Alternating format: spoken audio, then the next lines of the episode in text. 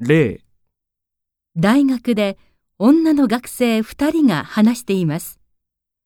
女の学生はどうして髪の毛を切ったのですか？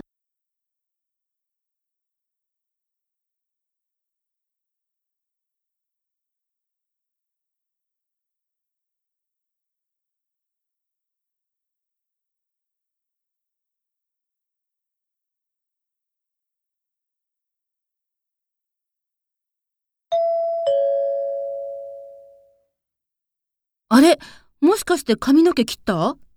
うん、来週面接だから思い切って短くしちゃった。そっか、私はまた失恋したのかと思ったよ。違うよ。でも短くしたら髪の毛洗うのが前より楽になったよ。本当？うん、シャンプーは少しでいいし、髪はすぐ乾くし。へえ、でも朝セットするのが大変じゃない？そんなことないよ。5分もかからないくらい。そうなんだ。そんなにいいなら、私も短くしようかな。うん、いいんじゃない？女の学生はどうして髪の毛を切ったのですか？